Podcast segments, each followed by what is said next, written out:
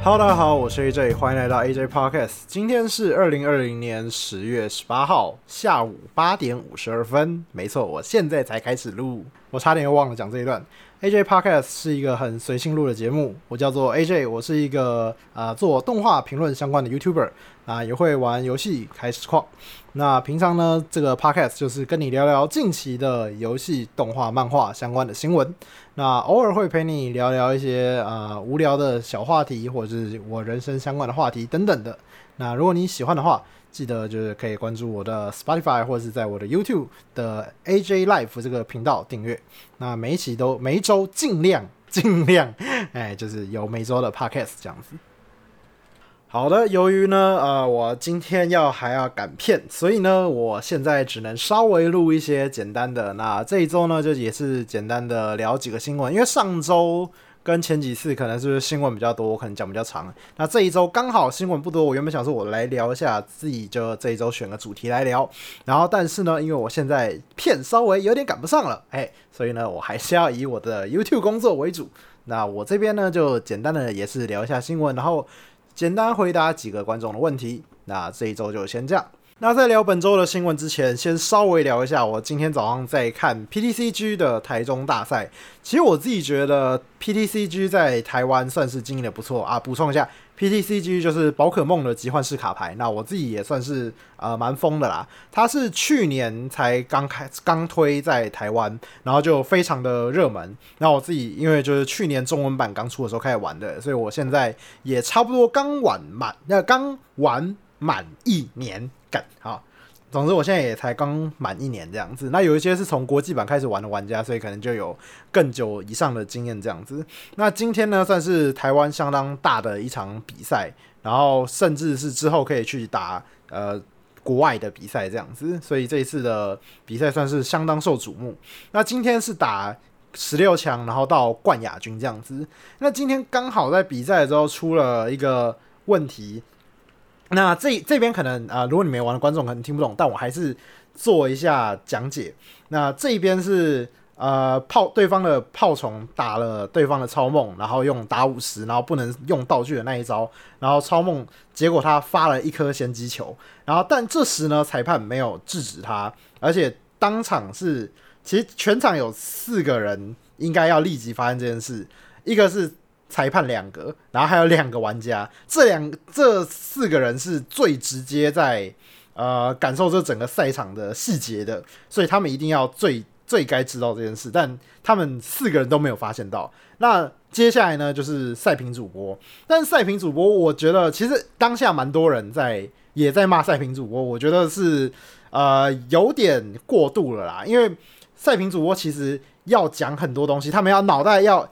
一直游神去想别的事情，然后还要一边看现场，所以其实他们是要一直分神，脑袋在分神做两件事的。所以你要他注意到这些事情，可能不会呃，不会说不一定会发，哎，不是说一定不会发现，但漏掉了也真的不要怪赛评主播。我觉得，那我觉得追根究底比较大的问题是裁判当下没有发现，那选手。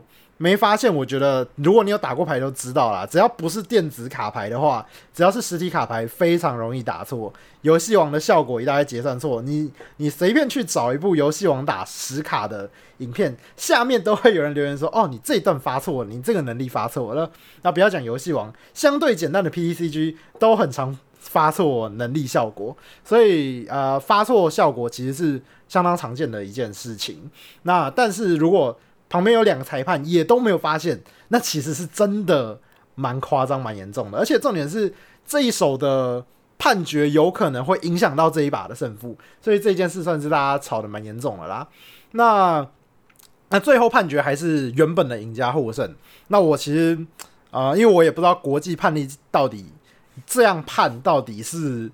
正常还不正常？我不我不确定。那只是我觉得，我只比较想讲的是说，呃，希望大家不要去怪到主播跟赛评上。我觉得主播赛评，呃，他们真的是很难每一个细节都注意到了。就我说，他们必须要一边想他接下来还要讲什么，一边分析他可能要打什么以外，然后还要一边看那个牌桌上的事情，然后一边讲解。所以其实主播赛评要去一定注意到这些细节，我说真的是难的。但裁判的话，他们是一定要专心在盯这个工作，所以我觉得，如果你今天批评裁判，我觉得那裁判也只能摸摸鼻子，就是被你骂，这没办法。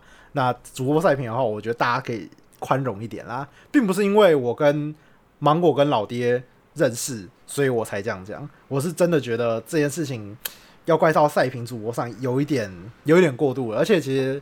说真的，老爹也蛮难过这件事情的，所以我觉得希望大家可以稍微啊宽容一点这样子。那我觉得其实，嗯，我不知道，我我其实不知道当裁判到底有多少钱哦。其实我听过一些比较前端的，就是比较不是做到就是盯裁判桌这些的，好像应该是没有钱偏制功项的，但是他可以拿一些，例如说。P.R. 卡啊之类的，其实现场发的，像这次是先击球的 P.R. 卡是可以拿的，但其他的我可能就不确定他们还有什么额外的好处。那如果盯裁判当裁判还要被攻击，其实也啊，我只能说这个工作真的是死缺啦。那我不能说这一次裁判就是没有问题，当然裁判这个这么大的一条事情，然后没注意到，真的是啊，一一定是。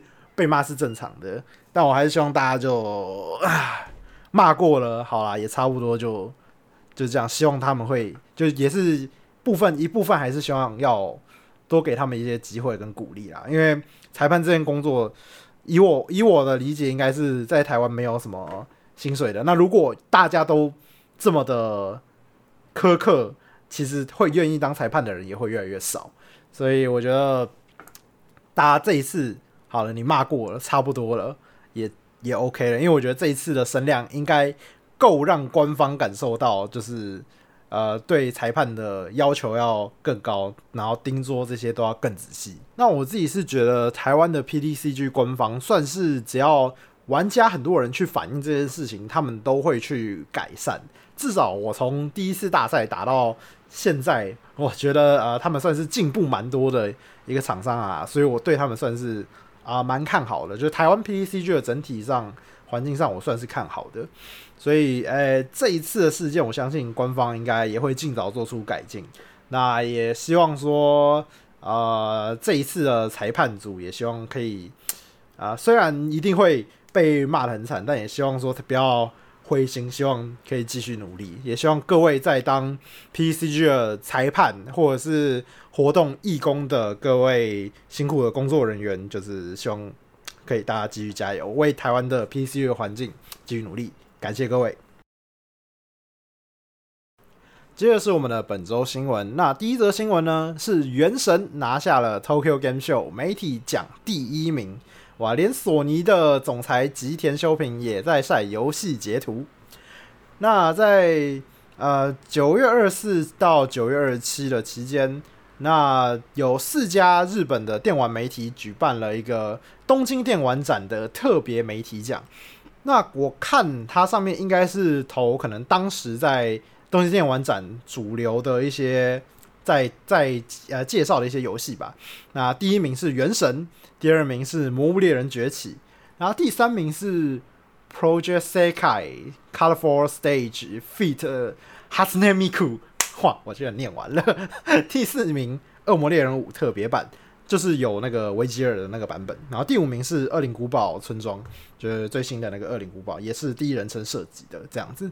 哇，所以这样可以看得出来，就是不论是在美国还是在日本，看起来这个。呃，原神都卖的是相当的好，就像是我们上次说的，呃，其实呃抄袭的这个问题，其实只要索尼不做，哎，不不是索尼，不好意思，拍摄任天堂没有想要告他，其实就没有什么大问题。而且也说真的，任天堂还让他上 Switch 了，一定是不会，一定是不会搞他的。啊然后其实 你要说啊，只有台湾人在抵制吗？其实也没有。目前点开巴哈姆特。然后你往下拉，然后看到这个，哎，热门看板，原神目前在第二名，第一名是 RO 啦，第第一名，呃呃，第一名是 RO，第二名是原神，哎，可以可见原神在台湾也是相当的夯，而且大概前几日应该几乎都是第一名啊，以我之前的印象，哎，所以其实要说台湾很多人在抵制原神吗？好像也没有，其实好像 在抵制的的各位也包含我，其实没有到抵制啊，我只是没有想玩而已。对，好像都只是一个小圈圈啊，有点难过，因为其实呃这样子的话，感觉有一种好像大家做原创的东西变得很廉价吗？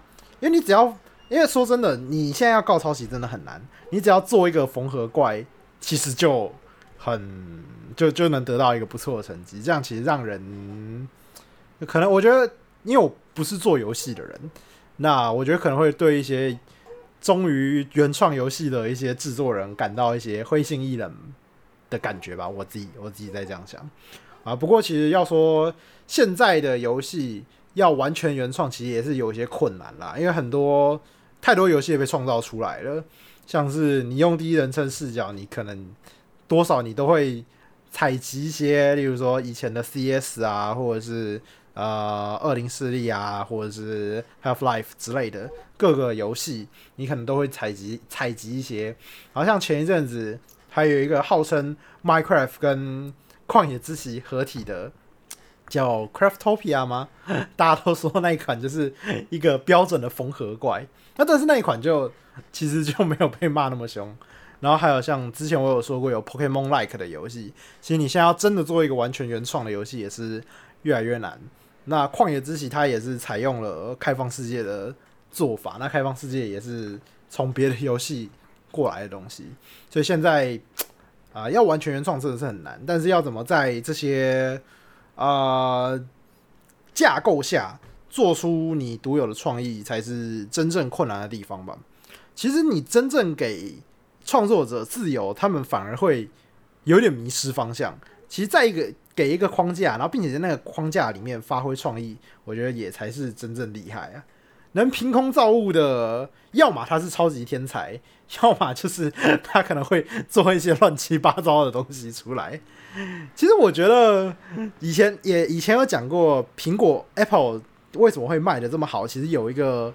原因是因为，就是大家会讲一个说法，就是因为苹果创造的需求，你原本根本没有对手机有这些需求，你以前只觉得手机只要打电话，你现在会觉得手机基本上就是要有几乎一台电脑的功能了，但你以前根本不会有这样的想法，或是有这样的需求，然后结果苹果就把手机变成这样的东西，所以就有人说苹果是创造了需求，那这呃，或许要么真的就是。超级天才能像苹果这样创造需求，也说不定啊！这个、这个、这个是我的一个想法啦。所以你要能创造出一个完全凭空的游戏，就有点像是要凭空创造出某种需求一样，要非是非常的困难，以及要有非常大量的人力跟资本去支撑吧。我我觉得。那顺带一提啊，最近 iPhone 十二要出了，然后。我其实是第一次要抢首发，我这只 iPhone 七 Plus 是我当时已经出了一年左右我才买的，还还是不到应该半年啦，应该没有出到一年，大概半年左右我才买的，所以我不是冲首发，所以我那时候就是去问，然后问了几家，哦就有货我就买了这样子。那这一次是我第一次去中华电信要订，然后因为不是十月十六号开始预购吗？结果我。根本不了解这个市场到底怎么运作的，然后我十月十六号当天我就跑去中华电信去问说，哎，我要订 iPhone 十二 Pro，然后他就跟我说，哦，我们十四号就是前两天就已经预购结束了，而且一个小时内就全部订完了，然后我就傻眼，我就说不是十六号才开始预购吗？他说没有，那是苹果的官方，然后我们从十四号就开始了，我就哇靠，我根本不了解，原来。这个中华电信是从更早之前就开始预购了。我要说，我现在啊学到教训了。我之后如果我要换下一只 iPhone，应该也是好。假设我三四年后要换下一只 iPhone 的话，我可能就会呃提早去关注中华电信他们什么时候要开始预购了。所以我现在就是发了发文，然后寻求各种管道来协助我他们 第一时间买到 Pro。因为你知道 iPhone 的手机，你一拖，你就会有一种。啊，我再干脆再忍一忍，等下一只好，因为他们一年一只嘛，所以就会有一种啊，我再忍一下，我再忍一下。然后顺带一提，就是其实也很多人就说会说，就是 iPhone 的手机就是这几年改的很少，然后没什么价值去买。其实我觉得也还好，因为因为呢，你可能是从比较近年的角度去看，但是如果你现在是跨跨个几年来看的话，你就会有一种哦，差蛮多的。像是你七 Plus 跟跟这个十二 Pro 已经有一个蛮大的差别了。然后顺带一提，我的十二 Pro 现在跑公主连接都会有点烫了，所以我真的有点受不了。然后耗电也非常的快，不过这个可以换电池解决啊。主要是它已经很烫，让然后又很卡，所以我觉得有点受不了，觉得急着想换。然后，所以其实像这种 iPhone 的手机，它大部分都是让那种已经隔很久的人去感受这个差异的。那你一年看一次，一年换一只，其实真的就没什么差啦。不过你要说前几年可能更新，呃，它的变化真的很快，我觉得也是因为那个时候，呃，智慧型手机的市场也才刚开始。那现在已经这个市场趋于成熟了，那它可能能做的变化就相对少了。我觉我觉得是这样啦。哎，所以我目前哎奇怪为什么扯到这？总之呢，就是对我要换 iPhone。等一下，我们这个新闻应该不是以这个为结局结束吧？好，我们下一则新闻是《鬼灭之刃》剧场版首日票房冲破十亿，哇，十亿日元，十亿日元啊！总之呢，《鬼灭之刃》它在十六号的时候已经先行上映在日本。那它光首日的票房，一日哦，一天哦，票房就十亿元，十亿日元，哇靠，真的是屌到一个不行诶。那呃，目前下面是有一些是估计的数字啦，那是说十六、十七日啊两天，它就有可能超过四十亿日元，那打破了很多的记录哦。那这边给大家一点范例，就是像《天气之子》，它是三天破十六亿，《天气之子》已经算够大条的动画了吧？然后还有像是妖怪手表，也是日本相当热门的，也是三天十六，呃两周末两日票房是十六亿。那如果这个《鬼灭之刃》能真的达到十四亿的话，哇靠，那真的是鬼神一般的成绩耶，屌甩这些作品两倍以上。那听说了，好像有七亿日元左右，好像是在预购票的这个期间就已经那个搞定了，就已经卖掉七亿日元，就还没上。就已经先卖掉七亿日元的票房，我靠，这真的是有多神！然后，所以他是在上映之后又再卖掉了剩下的票，所以总共如果真的达到四十亿的话，应该是一个很很大的一个记录哦。那目前《鬼灭之刃》，我自己是觉得看到现在啦，因为因为我自己没看完，其实因为它已经完结，但我没有看，我是看单行本，一集一集慢慢看。我就有人有之前有人问我为什么不直接看完。就对我来说，《鬼灭之刃》并没有到很吸引我，所以我不会急着想把它看完。所以我觉得反而是一次看一点进度，会觉得比较刚好。对，而且我其实一次拿一本单行本，我也有点没那么大的兴致一次看完。因为《鬼灭之刃》我看到目前都觉得还好，没有到不是我的菜。那他目前我目前看到第大概二十集前后吧，反正就是。在已经在打最终大决战了，就是这个上弦月已经砍倒了几个，注死了几个，哎，他差不多是这样啦。目前看到这里，哎，然后，嗯，我自己觉得《鬼灭之刃》给我的感觉是一个很完整的作品，就是我的完整不是指说它的剧情很好啊之类的，是指说它有好的人物，然后不错的故事，然后没有太鲜明的缺点。然后加上动画也做的真的很好，所以它整体上这个高度的完整性，呃，算是我觉得比较让我赞赏的地方。那其实要说人物刻画，其实我没有到很喜欢。其实大家都说他的人物真的很好，我觉得炭治郎是蛮不错。炭治郎是一个我觉得蛮讨喜的主角，善也蛮可爱的。但其实我觉得他在配角上做的相对的没有那么的好。其实就讲这个这个这个岩柱好了，岩柱我就觉得。啊！看见我这样很会剧透，因 为现在才要播剧场版。我刚有没有想要讲这个原著的这个后，然后怎样怎样啊？哎，算了算了 算了，不聊不聊。总之，就《鬼灭之刃》这个台湾在十月三十号也会上映啊。那我到时候也会去看，我到时候也会去看。虽然我我我没有到喜欢鬼灭，但也不讨厌。我目前是抱着一个，就是啊，身为做动画类节目的 YouTuber 啊，大概要认识一下这部片。就像是你不论喜不喜欢，你只要在做这相关的行业，你可能就多少要看过《Fate Zero》吧，你可能多少要看过《命运石之门》，然后多少要看过一些呃《魔法少女小圆》这些经典大片。就算你不喜欢，你可能就是要做这行，你也要看，不然你要讲的时候你没得想啊。或者是像哎，接下来我要讲这一部就是《福音战士》，哎，《鬼灭之刃》剧场版上映呢，其实不只是《鬼灭之刃》剧场版这个消息很大条，就是它的票房这这个消息很大条，更大条的是《福音战士》剧场版居然要上映了，因为它在当时在播的时候，就它的预告片就是《福音战士》剧场版的预告片，哇！想到这个这个点，我就觉得很兴奋呢。就如果我是在一个完全不知道的情况下，然后跑去看《鬼灭之刃》，然后看那个预告的时候，我靠，是《福音战士》的预告片，我应该是会嗨到不行。他这个应该也真的是保密到这一天，这个 这我觉得这个宣传手法哎蛮厉害的，乘着这个《鬼灭之刃》的这个风浪啊，顺势宣传一大波。好了，那我们下一则新闻呢，就是《犀利二零二一年袭来啦！哎，《新世纪福音战士》剧场版这个不会念，最后它这个符号不会念哈。官方上映日期正式公开，我刚念那个有点有点有点断的，好像不太对。犀利二零二一年袭来，哎，他应该空白啊，他这样让我不好念啊。总之呢，就是讲《新世纪福音战士》要出它的最终的这个剧场版了。那它之前呢有三部剧场版是续破 Q。那如果你没有看过《福音战士》的话，我推荐你可以直接看剧场版啦，因为就因为 TV 版是一个平平行世界，它两个是不同故事啊。其他漫画版也是不同故事，就是整整体结局不一样。但我其实没有看剧场版，我是只有看 TV 版，然后还有 TV 版的剧场，就是旧剧场版啦。我只有把这两个看完。我自己是蛮喜欢《福音战士》的，我觉得它就是一个你不需要真的很理解，但你也可以感受这些人物情绪，然后看这些帅气的激战的战斗的一部很优秀的作品。而且尤其是那个手绘的年代，哇，那个战斗画起来看起来真的是爽到翻天，那些建筑物爆开来啊，然后那个。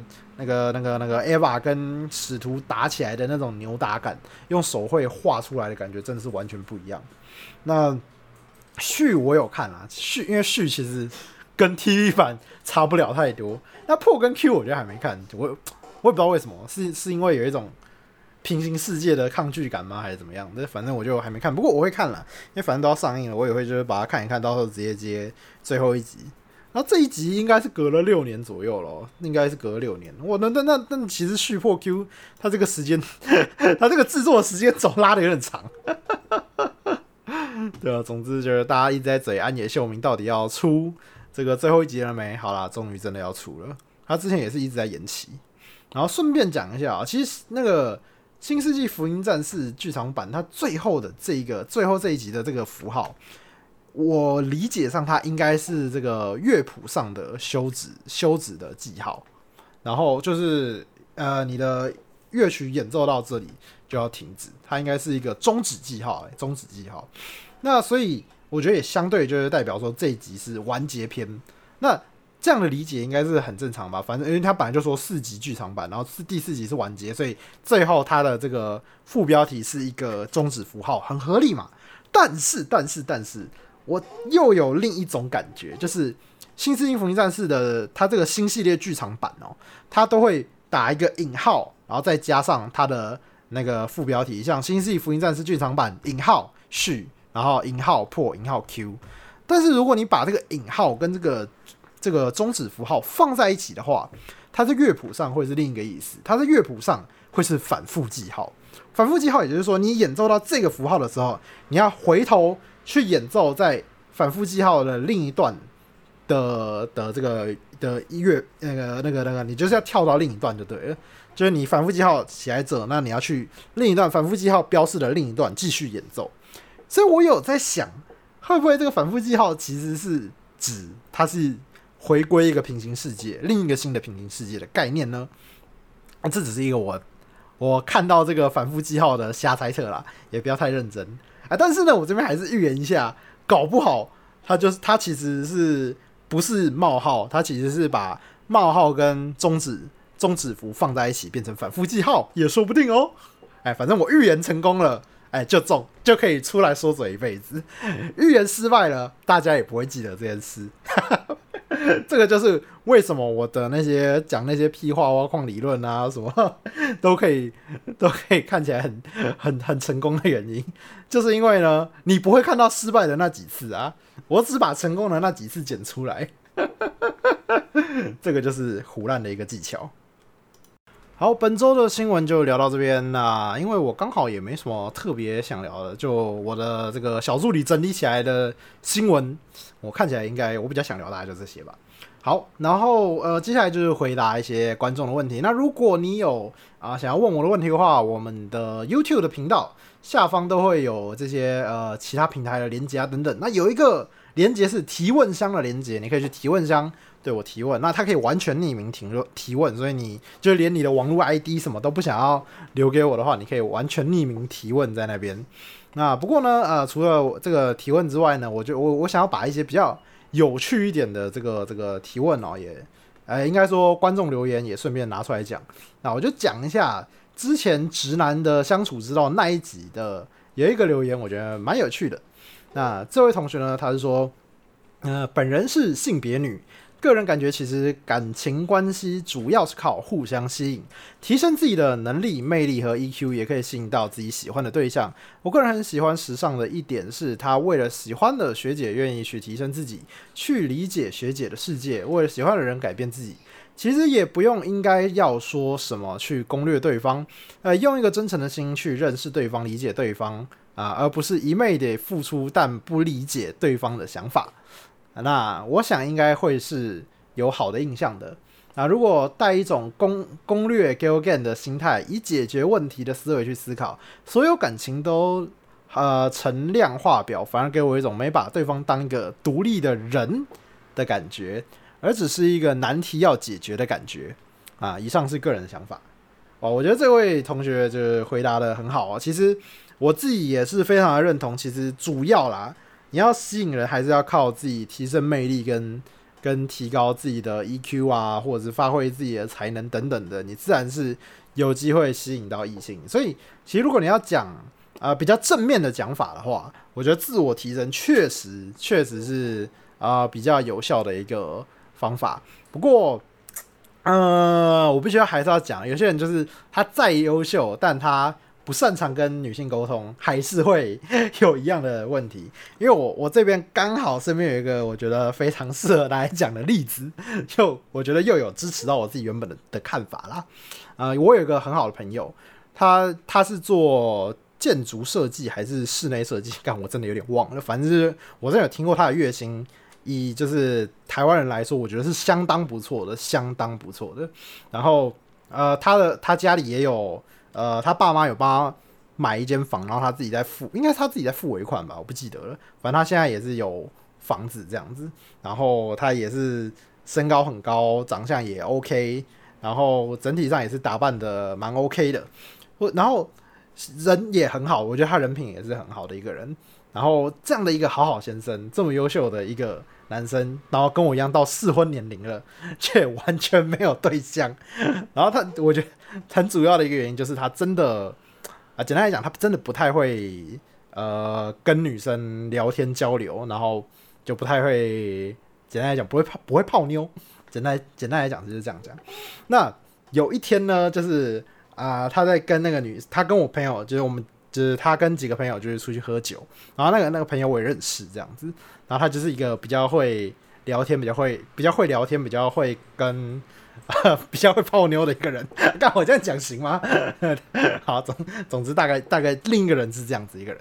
然后那个时候我那个我觉得很很好的那个很优秀的那位朋友呢，他刚好也在手机就是跟那个女生聊天，然后但他聊的不外乎就是呃早餐、晚餐、早安、午安，然后聊聊生活。一些琐事，然后还有就是，啊，聊聊现在在干嘛之类的，然后，嗯，然后我朋友就是另一个哎比较会泡妞的那个，一看就说啊，你这样聊不行啊，然后他就嘴巴拿过来，然后把那个手机拿过来就开始聊了一通，聊了一通之后呢，哎，好像就行了，然后接下来他再还给他，然后接下来他们就继续聊，然后就成功约出来，然后后来他们就也就是顺利的在一起，然后。我就有一种，我就有一种，嗯，这个我觉得蛮印证我的论点啊，就是你你真的很优秀，但是你真的不会跟女生交流沟通的话，然后不太懂得怎么攻略异性的话，还是就是很优秀，你还是很难去攻略人家，除非你真的优秀到你走在路上都会发光啊，这这当然另另当别论，但我们。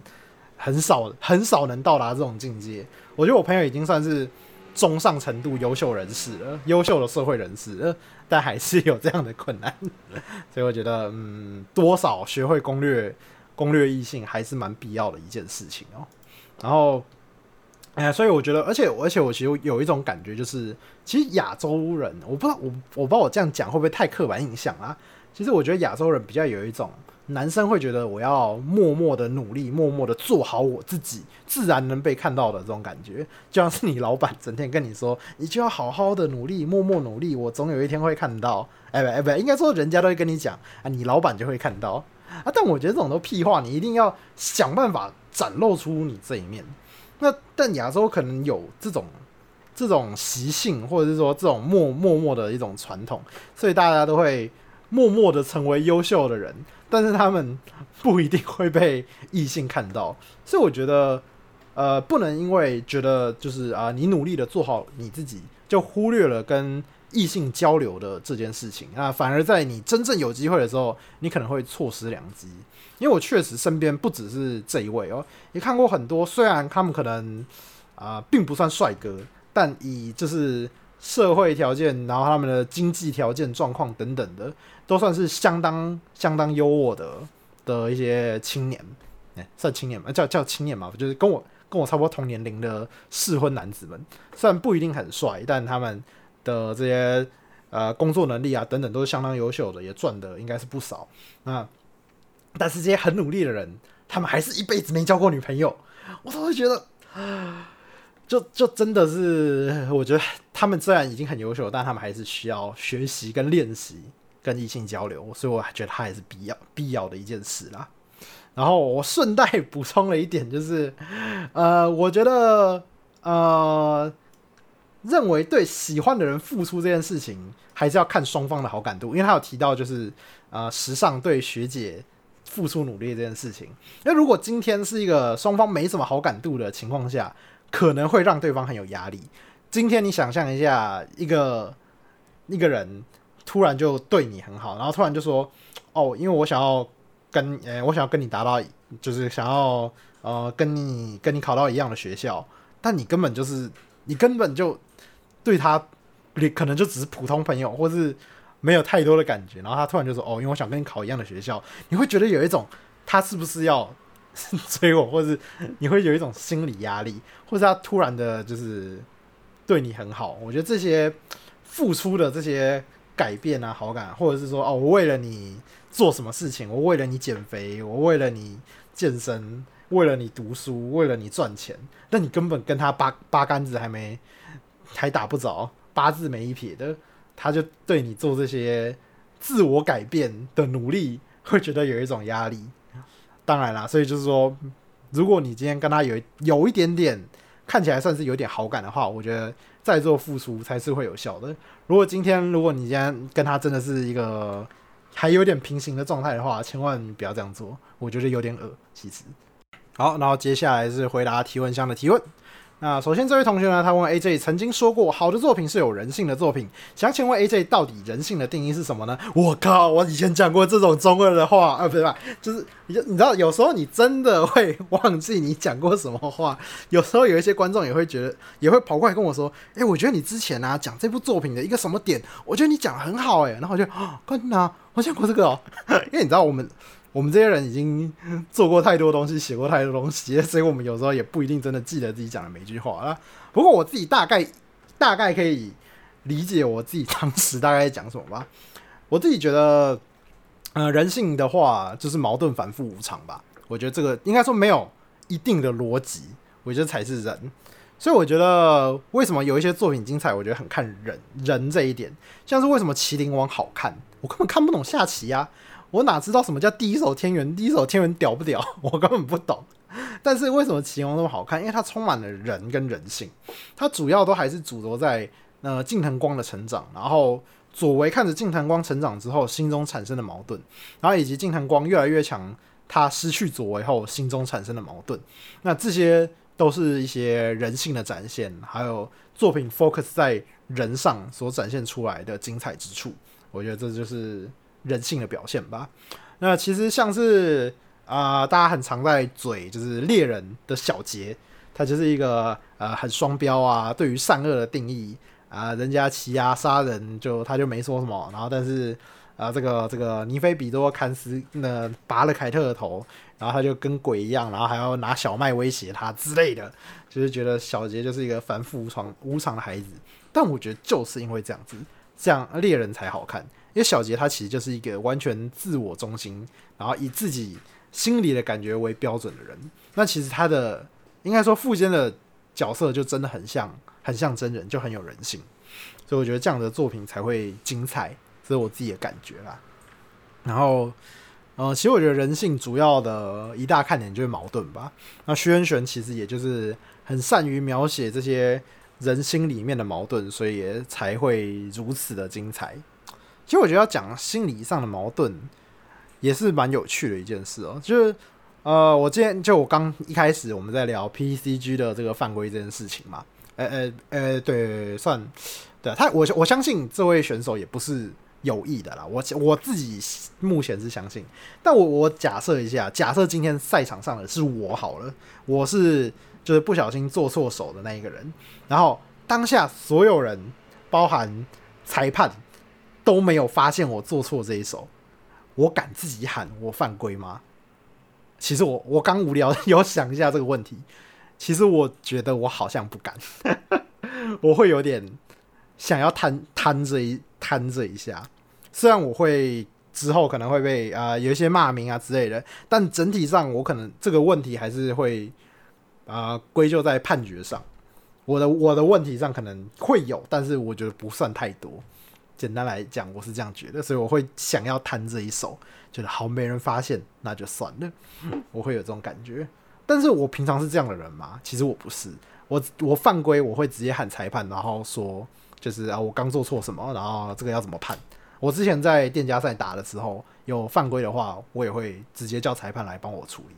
就我自己犯规，我自己犯规，我也会喊，对，所以，呃，我觉得这个就是很人性的一个东西。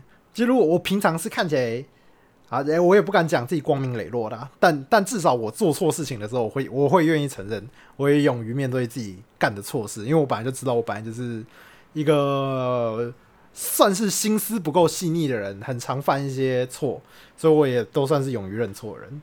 但如果今天在如此的庞大压力下，一千八百多个人在看你的直播，一个超级大的赛场，你跨过去，你可能就可以就是成为这个冠军。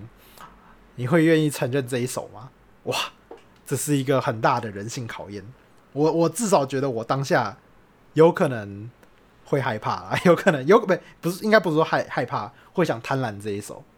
我我并不是在说。选手哦，我是在说我自己，如果在那个场合下，我会想，我会有可能是这样的做法，真是卑鄙啊！这个人，我自己想想，我自己确实是一个蛮卑鄙的人。我并没有说我真的做，我没有我的，我也没做过这种事啊。我只是在探测自己的邪恶程度。那大家有兴趣的话，你也可以分享一下。如果你自己认真的问问你自己，如果你在那个情况下，你会怎么决定？我觉得蛮有趣的。你也不要想说现在啊，大家在看你，你想你身上有一些包袱，是是你真的要想象你自己在那个当下的环境下。我觉得，我觉得是一个蛮有趣的一个自我探讨啦。因为我本来就也不觉得自己多么的正面，所以我觉得我一定我是蛮有可能干这种事的，但也不一定啊。我搞不好当下看到这样的状况，就马上哎，我犯规，拍谁罚我奖励卡，然后我直接输。因为那个时候我记得是罚两张，应该。不可逆的状况，应该会罚两张奖励卡，罚两张奖励卡，那个当下就直接输了，所以我觉得应该是有可能，有可能直接输的。好，那我们再回答下一个问题。好，杰哥你好，请问你有看其他 A C G 相关的动漫频道吗？哈，必须要告诉你，真的是没在看。因为说真的，以前当然一开始在做的时候，你一定一直在看。以前我在做的时候，那个时候最夯的就是 Lex 啊，然后还有那时候已经比较没有在做的是囧星人，已经没有在做了。然后，所以我当时看很多 B 站的频道，然后还有就是看一些对啊啊那个毒蛇老外，有一个叫 Gigak 的毒蛇老外也有在看他的频道这样子。然后然后后来就是开始有很多台湾人也开始做，但是他们的频道我其实相对看的就比较少啦。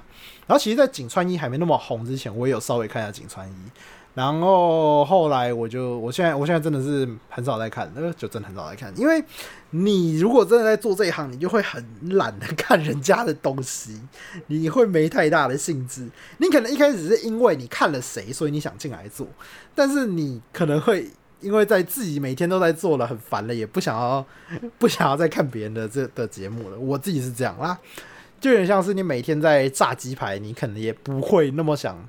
去吃别人家的鸡排一样，我觉得差不多就是这个道理啦。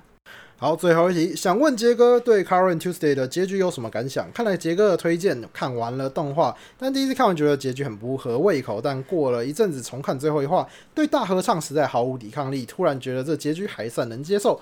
动画前期感觉还不错，后期有点暴走，不太懂想表达什么，感觉只是想创造一个能够凝聚人心，让大家一起。来唱歌的感觉，嘿，这位同学说的非常好。其实《Current Tuesday》的整体故事真的是写的不怎么样，而且有一些人物我觉得可以刻画的更好，也做的呃相对的没有那么优秀。但他有一些表演的画面上，我觉得是做的不错的。然后加上他的音乐，真的是应该算这几年最好的音乐动画，就是音乐音乐为主的动画来说啦。啊，我自己感觉啊，我自己感觉，因为《Current Tuesday》的歌曲算是曲风很丰富哦，不论是饶舌啊、民谣，然后或者是一些摇滚乐啊之类的，很多很特别的曲风，我都有在《Current Tuesday》上听到。然后还有一些比较现代的电子的音乐也都有。然后，嗯，加上《Current Tuesday》这两个女生唱的声音真的是太好听了，她们。唱的就是一些标准的呃美式流行的歌曲吧的呃的风格，美式流行的风格，一些比较轻快的这样子。那他这些曲子也都写的非常的好听，所以我觉得《Current Tuesday》真的就是在听音乐的一部动画。但要说就因为这样子，我就不喜欢《Current Tuesday》嘛，也没有。如果今天要给《Current Tuesday》打分，我可能会给他七分到八分左右，七点五分吧。我觉得其实我还蛮喜欢的。一一方面是我真的蛮喜欢音乐的，一方面是它是一个你要说电波吗，其实它有点电波，它是一个很看感觉的作品。就像你自己说的，看完第一次会觉得这个故事很不对胃口，但又看一次之后又觉得这个最终结局其实又有一点让人没抵抗力，觉得心里暖暖的，蛮喜欢的，而且。我必须要说，简啊，总之，他最后的大结局就是一个大合唱啊，就是把这整个故事从头到尾的角色抓出来，然后大家一起大合唱，唱最后一首歌，然后做一个感人的大收场，然后凝聚全世界的这种感觉。那 呃，这样的感觉其实我是蛮吃的啦，而且我觉得有一个点是，这首歌如果写的不好的话，其实这个结局会很尴尬。但重点就是因为他的歌曲写的够好。他的那首歌叫《Mother》，你打 Carol and Tuesday Mother，你就可以直接看到最终大结局了。我觉得重点是那首歌也真的写的非常符合他当下结局的氛围，然后还有这个怎么说歌曲的这个意境。因为 Carol and Tuesday 他们两个人对于母亲都是一个蛮特别的，应该说母亲对他们来说都有点特别存在。一个是 Carol，他没有，他没有。见过自己的亲生母亲，他对母亲的印象是模糊的。然后 Tuesday 对于他的母亲是一个相当特别的存在。他母亲是一个政治啊，简单讲，她女版川普，她是个女川普。但是她又有说过，她妈妈其实是一个很好的人。她看着她妈妈变得像呃，这个这这这个这个这个我作品看起来应该是有点反川普。看着看着她妈妈做的这种有点呃不是很好的一些。政治手段，然后但心里又想着她的妈妈原本是什么样的一个人，所以他妈妈对他来说也很特别的存在。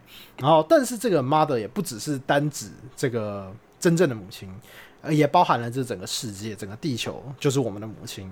所以，他这个整个歌曲也是希望就是要凝聚人心的感觉。然后再加上，其实我觉得当时很刚好啊，当时的社会氛围，因为就是。呃，近近期有这个这个武汉肺炎的问题，然后所以那当下有又有一种这种凝聚人心的感觉，好像真的是这个世界现在需要的，所以就我就有一种更被打动的感觉啊！刚好啦，因为我看的也比较晚，其实它应该比较早就播完了，但我比较晚才看完，所以当下我又有更有这个 feel，所以我其实看完也觉得，其实《Current Tuesday》真的是故事说的不怎么好的一个作品，但它真的很值得看。其实我是还是蛮推荐的。如果你今天会知道会，你再问我一次，我会不会推荐？我还是很推荐它。它就是一个很可爱、很温馨，然后音乐真的非常好听的一个作品。看完会觉得还蛮暖心的啦。哎，我自己相当喜欢。好，那我们这一期的 podcast 就到这边。那如果你有想要问我什么问题的话，欢迎到我的这个提问箱提问啊。当然，或者是你直接在我的 YouTube 下方留言，我觉得一些比较有趣的留言，我可能也会拿出来聊。或者是你在 Apple Podcast 留言也可以。那麻烦，如果可以的话，如果你还算喜欢，那麻烦给我一个五星推荐，感谢你。那我们 aj parkes 这一期就到这边拜拜。